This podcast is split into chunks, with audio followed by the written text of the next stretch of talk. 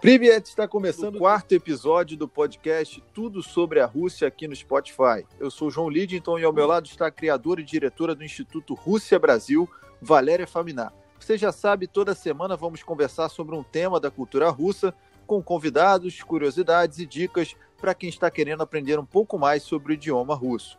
Dessa vez, o tema do nosso podcast é um fenômeno da música na Rússia que surgiu nos anos 2000 e acabou se tornando um meme mundial por causa do seu agudo potente e um figurino futurista. Vamos falar do cantor Vitas. Valéria, Vitas está na sua playlist de todo russo ou o estilão do cara não agrada tanto assim? Oi, João. Oi, pessoal. Estamos hoje falando sobre realmente uma coisa muito interessante, uma pessoa que um, surpreendentemente chegou até o Brasil, né? Uma, um cantor russo que rompeu todas as fronteiras mesmo e assim eu pessoalmente não curto tanto o estilo dele. Né? Ele não está na minha playlist. Não é uma pessoa que é, não é um estilo de música que eu gosto e eu particularmente acho ele um pouco um pouco estranho, vamos dizer assim. Mas eu reconheço uh, o esforço dele que ele fez para chegar onde ele chegou e tudo mais, mas no estilo de música que eu gosto. Bom, vamos chamar também para a conversa a nossa convidada Marina Sinegub Diniz. E mesmo sendo nativo da Letônia, por que, que o Vitas caiu tanto nas graças da Rússia, chegando a ser o cantor mais bem pago do país ali no início dos anos 2000? Seja bem-vinda, Marina. Olá a todos. Muito obrigada, Valéria João, uh, por me convidar para falar sobre esse assunto interessante. Então, como eu sei, o, o Vitas, ele só nasceu lá, mas morou muito pouco na Letônia e ainda pequeno, era criança, quando ele, ele e a família dele mudou para Odessa, uma cidade ucraniana. E acho que até hoje parece que ele tem cidadania ucraniana também. Uh, quando ele terminou a noviceira da escola, ele mudou para Moscou, ele foi para Moscou e começou lá a carreira, estudou lá também e morava e mora até hoje lá. Então, difícil dizer que ele é ele está nativo, né? ele é praticamente russo mesmo. Por isso ele fez esse primeiro sucesso lá, na Rússia mesmo.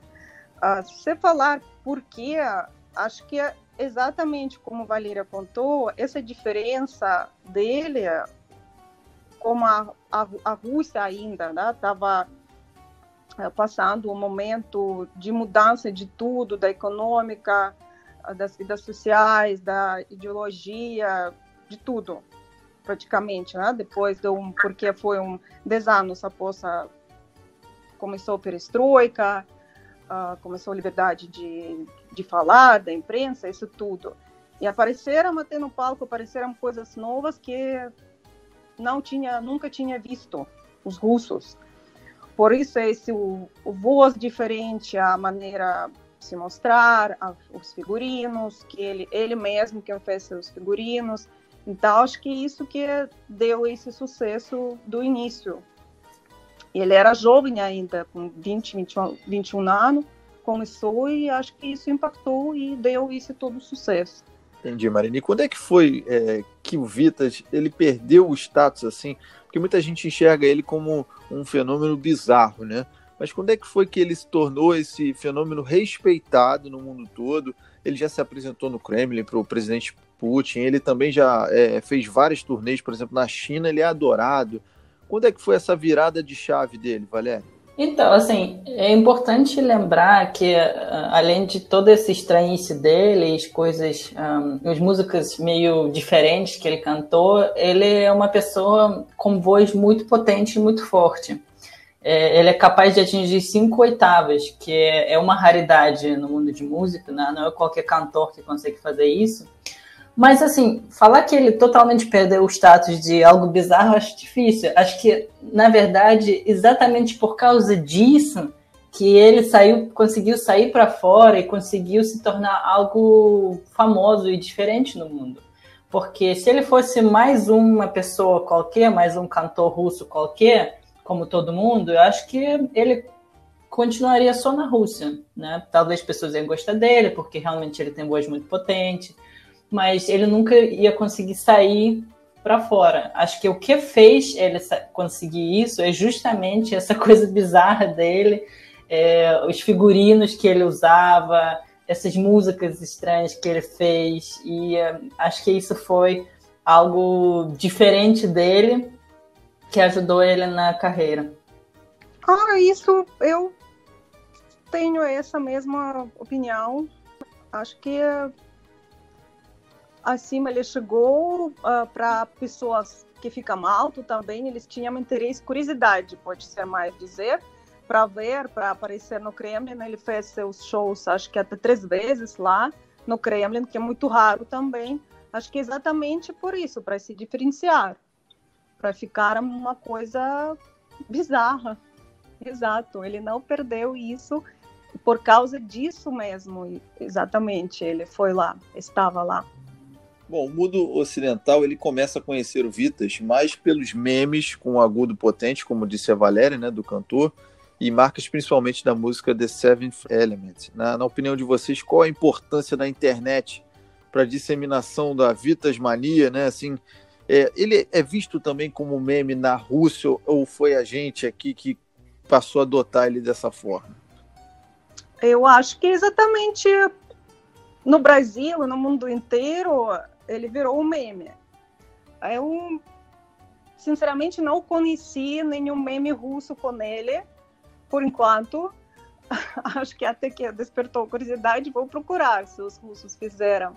Mas acho que os, os brasileiros, como especialistas, né, vamos dizer assim mesmo, de, de pode virar meme no, no próximo segundo que aparece alguma coisa interessante ou engraçada. Por isso, acho que é exatamente o internet que ajudou muito, tá? Como ficou quase 17 anos ou 15 anos até que o Vitas apareceu para ocidental, o mundo ocidental. Por isso é, sem, sem virar meme, acho que ninguém conheceria. Sem internet, internet ajudou bastante, claro, com isso. Eu também concordo com a Marina que é realmente assim demorou bastante para ele aparecer no Brasil, por exemplo, né? Justamente porque naquela época quando ele se estreou na Rússia não tinha internet tão forte, né? As pessoas ainda não usavam a internet com tanta facilidade e aí por isso que demorou. Mas como a Marina falou, os brasileiros são profissionais no, no criar os memes. Acho que a gente não tem essa mesma capacidade. E pra gente ele nunca foi um meme. Ele foi uma pessoa estranha, um cantor meio diferente, mas as pessoas nunca chegaram a, a rir sobre ele, eu acho, assim, na minha percepção. Uh, as pessoas só estranhavam, ah, uma coisa estranha, uma coisa diferente, mas nunca foi algo de tipo, ah, que é, que bizarro, que é louco, que é engraçado. Eu acho que ele, ele uh, chegou a ser isso só no Brasil. É, ele se popularizou muito aqui a partir de 2017, né? Ele estoura na Rússia em 2000. Passam então quase 17 anos e ele ganha força em centros como Rio de Janeiro e São Paulo, que é muito difícil você virar hit, virar sucesso nesses dois centros aqui do nosso país, e chegando inclusive a ser os dois lugares do mundo onde mais se escutou o cantor no Spotify, crescendo cerca de 187% na plataforma isso fez vocês surpreenderem, assim, sabe? Como é que esse cara conseguiu isso na terra do samba, do funk? E por que que vocês acham é, que ele alcançou esses números tão expressivos? Só pela, vamos chamar assim, pela zoeira do meme?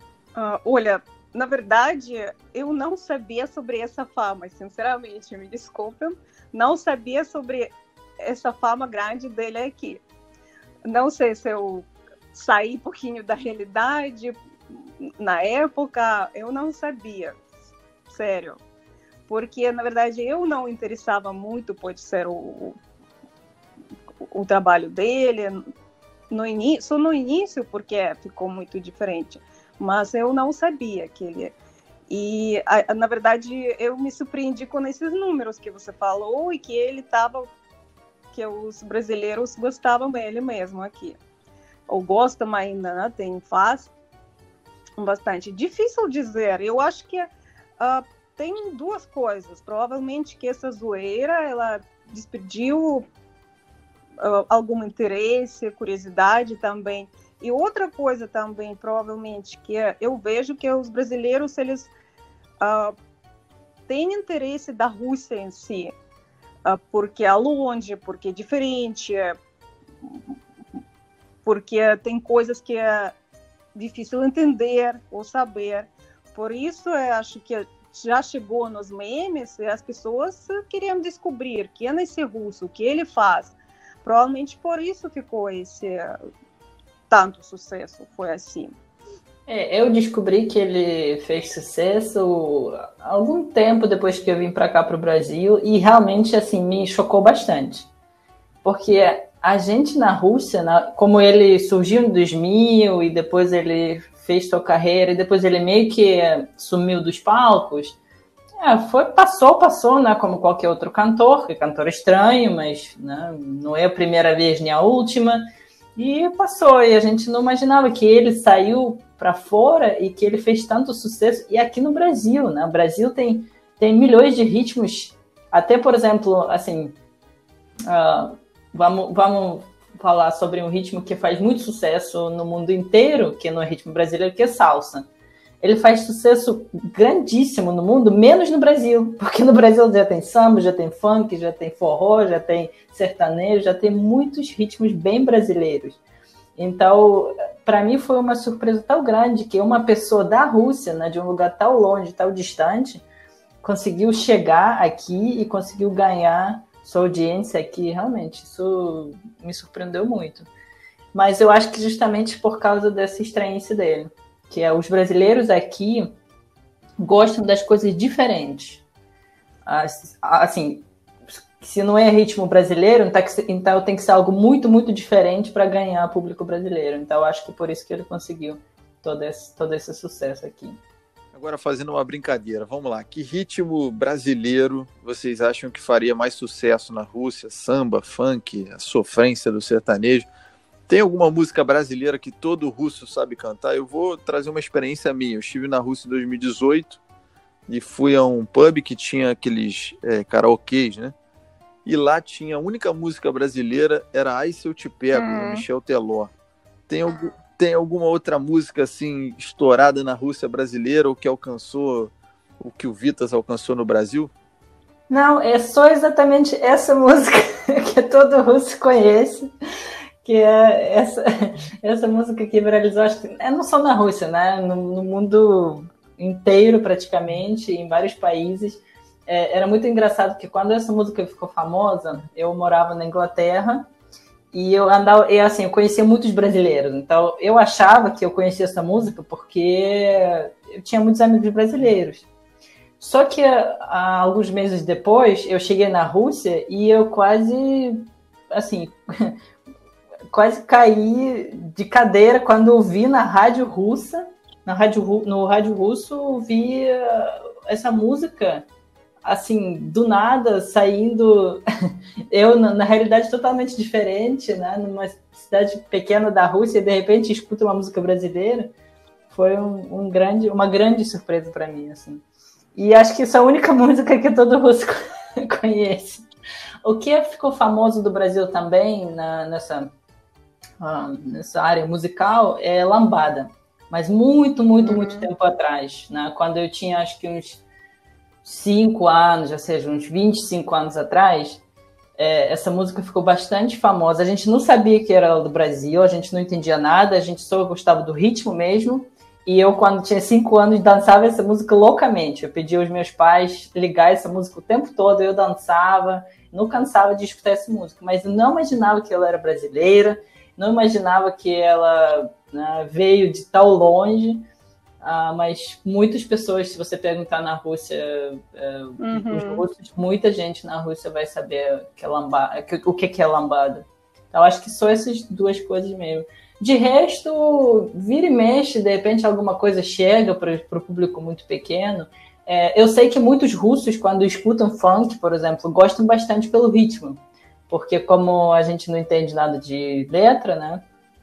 Uh, mas o ritmo é muito ativo, né? muito dançante, então eu sei que os, quando os russos escutam algum funk, eles gostam muito porque é, é uma coisa muito alegre, né? muito diferente, porque na Rússia a gente tem muitas músicas uh, mais assim lentas, mais é, profundas, assim, aquelas que você canta, e a gente não tem tanta coisa assim alegre, dançante, forte igual ao funk. Então, mas assim, não posso dizer que algum funk está fazendo grande sucesso na Rússia ainda, né? De repente, com o tempo pode chegar a fazer mais sucesso, mas ainda não. Gostaria de acrescentar também, é interessante que tem ah, duas músicas brasileiras que eles ah, a música mesmo deve ser pegou tanto que o tem canções mas com letras em russo a uma deles é música do Dorival Caymmi, Minha Jangada. Há uma história também muito interessante. Você conhece, João? Sim, sim. É, eu imaginei que a MPB né, tivesse um pouquinho Garota de Ipanema. Não sei se Garota eu de Ipanema chegou a. Acho que mais interessante para pode ser para pessoas que mais uh, conhecem o Brasil, provavelmente.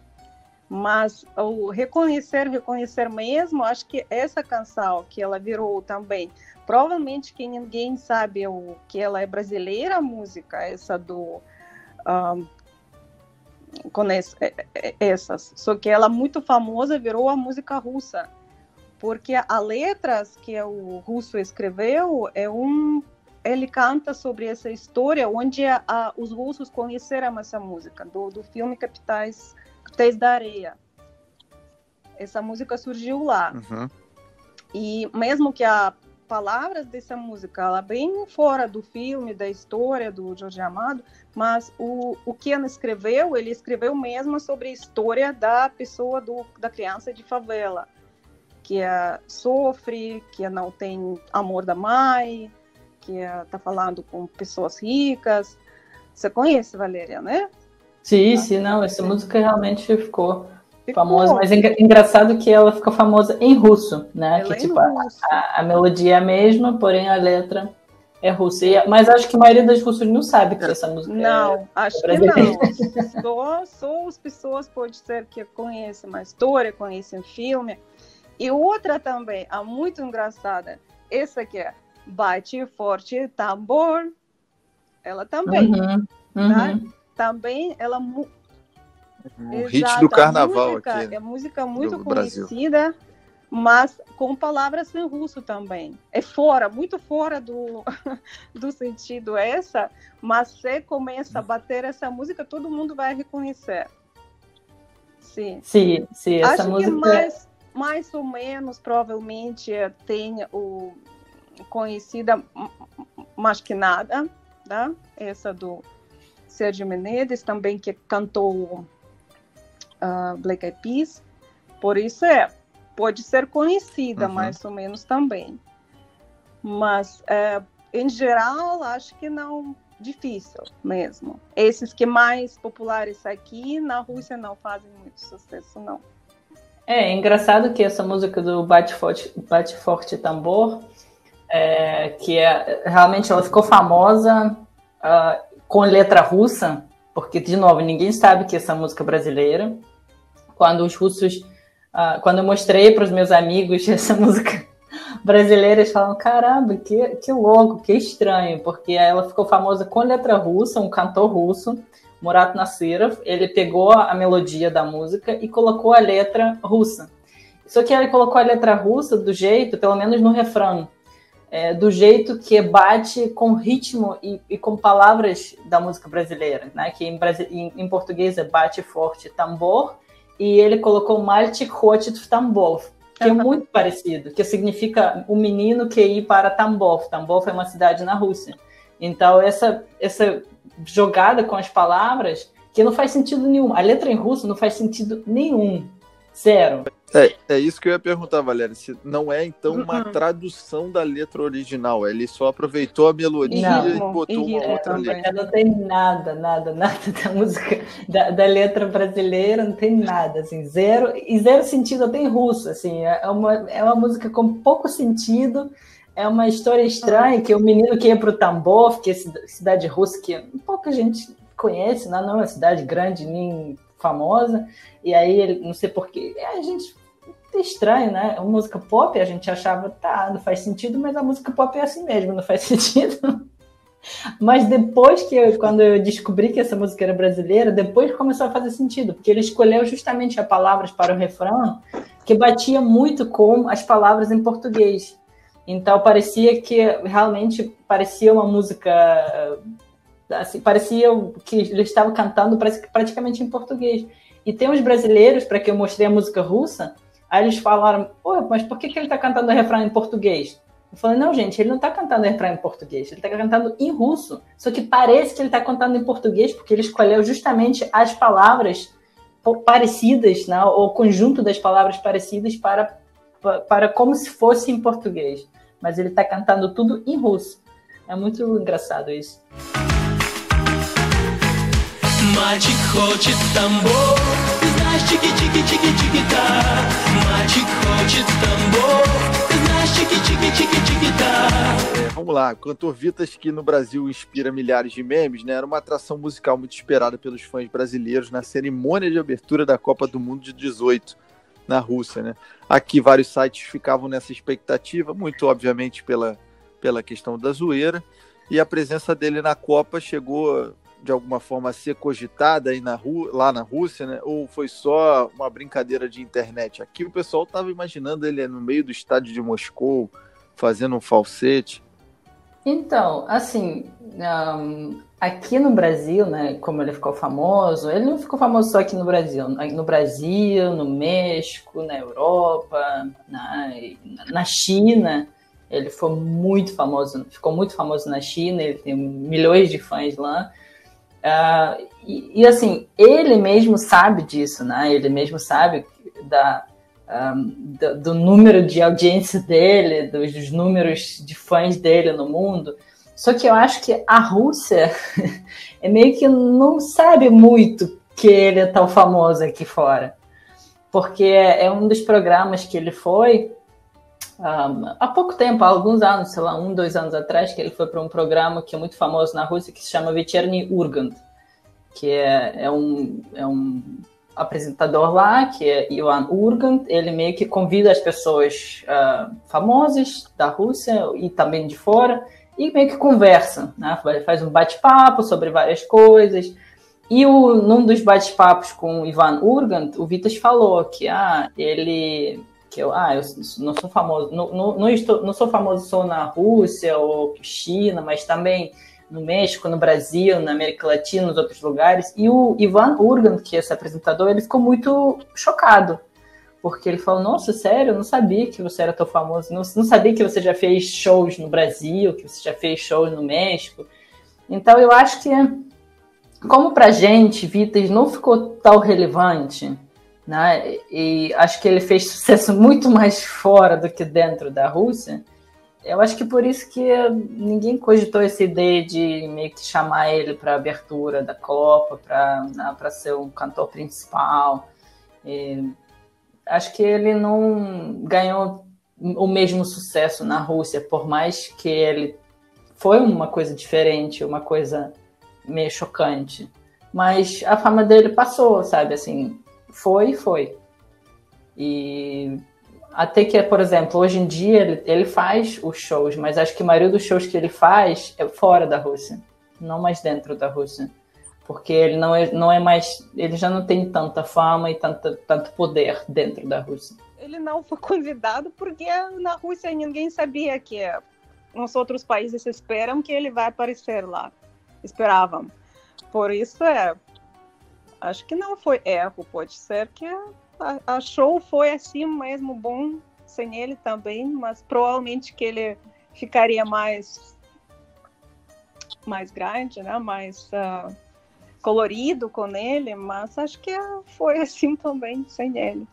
E tem algum cantor de sucesso na Rússia que conseguiu romper um pouco assim as fronteiras do país, como fez o Vitas? E, e, também queria que vocês arriscassem um palpite de qual pode ser esse próximo fenômeno russo, alguém que está no top de sucesso por lá. Uh, não sei se posso dizer que antes de Vitas alguém chegou com a mesma fama. Eu acho que no mesmo tempo, mais ou menos, com ele, porque também uh, começaram no, em, em 1999, né, na mesma época, início dos anos dois, 2000, uh, há uma banda, da uma turma uh, chamou Tatu chamava, que foi as duas garotas, que eles uh, tinham uma imagem das duas lésbicas, que também foi diferente, foi estranho. Acho que eles muito fazem muito sucesso no Japão. Uh, e saíram também, eles conseguiram sair do da fora do país, famosos. Não conheço mais ninguém. E como também o meio conservadora da, da música, eu escuto, na verdade, são músicas acho que velhas. Não conheço muito bem quem canta hoje, porque tem muitas, muitas pessoas também que aparecem agora, gente nova, jovem. Não posso dizer quem poderia fazer esse sucesso também no Brasil, por exemplo. É, Tatu realmente fez muito sucesso mais ou menos na mesma época com Vitas, e acho que aqui no Brasil ainda tem mais fãs do Tatu do que do Vitas, que inclusive também acho que é uma boa tema para, para um dos próximos capítulos do nosso podcast, porque eu conheço alguns fãs muito fortes do Tatu, que, que acho que conhecem mais músicas do Tatu do que eu. é uma coisa muito, estranha, que aqui no Brasil as pessoas gostam tanto. Uh, sobre quem poderia virar o próximo uh, cantor ou cantora russo famoso fora, tem uma banda uh, que está ganhando muito sua, sua, sua fama fora, começando a ganhar, não sei, não sei até onde vai chegar, que se chama Little Big. Hum. Que é uma, uma banda que, inclusive, quase participou no, no último Eurovision de, de 2020. Quero dizer, eles iam participar, só que o problema é que né, aconteceu o coronavírus, aí não tinha como ser ao vivo, então eles participaram meio que de Eurovision Online, né, que é, essa, é um concurso musical na Europa, né, que a Rússia participa sempre, e eles foram uh, a banda que representou a Rússia em 2020, e eh, por que, que eu acho que eles podem virar uh, famosos fora? Porque eles justamente têm esse mesmo perfil do, do Vitas, que é pessoa estranha, né? Que tem figurinos estranhos, que é diferente, e do Tatu também, porque Tatu, por mais que elas não foram uma coisa um, ah, tal extravagante quanto Vitas, mas elas foram muito diferentes uh, naquela época, justamente por ter essa imagem de duas meninas lésbicas, supostamente lésbicas, né? Uhum. Que, que é uma coisa muito estranha para a Rússia, principalmente para os anos 2000. Uh,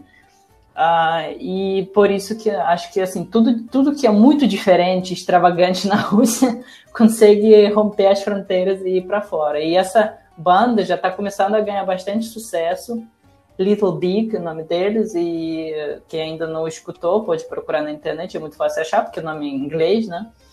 E tá cada vez ficando mais famoso, já tem várias músicas que alcançaram milhões de visualizações no YouTube, e acho que eles têm potencial para sair para fora em breve. Qual que vocês acham que é o tipo de música mais consumido na Rússia, assim, que o pessoal mais gosta? Aqui a gente fala muito do. No, aqui mais regionalizado, né? No, no, Rio de Janeiro o pessoal gosta do samba, gosta do funk, tem MPB. Mas na Rússia como um todo, existe um, um ritmo que, que faz sucesso? As pessoas gostam muito da música pop, da, do rock, né? Tem muitos, tem muitos cantores um, famosos eh, da estrada mesmo, né? Que, é, que se apresentam no palco. É, a, a maioria canta música pop mesmo. Uh, mas, por exemplo, é uma curiosidade que uh, se você for para qualquer balada, para qualquer uh, boate, você nunca vai ouvir música pop russa lá, ou rock. Rock só se for um, um bar de rock, né? Mas se você for para qualquer boate, você sempre vai ouvir música eletrônica. É muito forte na Rússia Né? Tem o DJ, que, que toca música eletrônica, a gente tem bastante DJs russos que uh, fazem música eletrônica própria e sempre tocam nos boates. E é estranho porque uh, essa música você não escuta no dia a dia. É, raramente você vai escutar uma música eletrônica, por exemplo, você vai ver um, uma apresentação na TV com música eletrônica. No, no, dia a dia a gente escuta pop, rock, rap às vezes, não é tão popular, mas tem. Uh, outro, alguns outros tipos de música, mas eletrônica a gente não escuta no dia a dia. Mas para dançar, a gente só dança música eletrônica. Eu acho chato. Eu, eu não sou fã da, uh, das baladas. Eu nunca fui fã das baladas na Rússia porque era justamente isso. Você chega e só tem música eletrônica. É muito chato. É, é sempre mesmo ritmo. Por isso que quando eu vim para cá para o Brasil, eu gosto de dançar. E quando vim para cá para o Brasil, eu acho que eu entrei em, no paraíso. Porque aqui tem, tem lugar para dançar forró, lugar para dançar samba, lugar para dançar no Seizuki, lugar para dançar funk, lugar para dançar tudo que você quiser. E aí você pode escolher, você sabe que você vai lá e você vai ter música que você quer. Ah, na Rússia a gente raramente tem essa opção. Qualquer boate que você for vai ser música eletrônica e você é obrigado a ficar dançando nisso e assim, no meu por meu gosto não é uma coisa tão legal e dançar a noite inteira só música eletrônica que normalmente tem o mesmo ritmo não, a noite inteira. Mesmo que nem tenham estilo de dançar, né? como dançar a música eletrônica, isso é meio difícil. Eu acho. Pois é, pois é, isso é pior ainda, porque não tem nenhum, nenhuma dança né, que você pode dançar, nenhum, nenhum passos que você isso. pode aprender a dançar. Você só fica lá e fica balançando o corpo a noite inteira. Estamos chegando na parte final do nosso quarto podcast. Sempre no fim a gente pede para Valéria Faminar criadora e diretora do Instituto Rússia Brasil, nos ajudar com dicas de vocabulário sobre o tema do podcast. Valéria, não vou te pedir para fazer um falsete igual ao do Vitas, porque seria crueldade, não que você não saiba fazer, mas pode nos ensinar para a gente expressões sobre a música russa, expressões é, que são ah, ditas ah, claro, de repente, na Rússia todo mundo sabe fazer falsete igual ao Vitas, isso é... É, não, você não pode duvidar dos russos, né? A gente tem tantos poderes que obviamente qualquer, qualquer russo já nasce sabendo fazer isso, a gente só não desenvolve, né? A gente só. Né? Não todo mundo quer fazer, né? Mas como o nosso tópico de hoje é muito, é muito diferente, né? muito extravagante, eu vou, eu vou dar o moral para as pessoas que gostam do Vitas e vou ensinar. A primeira frase que eu vou ensinar vai ser para os fãs do Vitas, para a pessoa já chegar na Rússia soltando essa, que todo mundo já vai saber que a pessoa gosta do Vitas. Ya abajaio Vitasa. Ya abajaio Vitasa. É, significa que eu adoro Vitas, né? Eu, eu amo muito Vitas. Então a pessoa já pode chegar falando isso. E a outra, né, vamos entrar no brincadeira, eu aprendi uma frase assim: Русская música, лучшая música в мире. Русская música, лучшая música в мире. Acabei de falar que a música russa é a melhor música do mundo. Eu acho que eu acho que é bom. É bom. Quem, quem não concorda, não concorda, mas para quem quiser aprender, já está lá, a frase está dada. Ótimo, maravilha.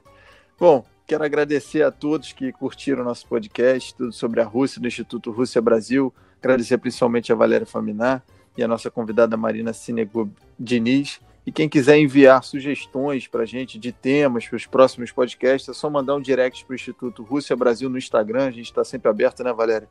A novas possibilidades, a novos temas. Isso e conta aí, com a participação de todos. qualquer sugestão, pode mandar no arroba Instituto Rússia Brasil no Instagram. E lá a gente vai colocar essa frase que eu acabei, essa frase que eu acabei de ensinar também, para quem quiser aprender.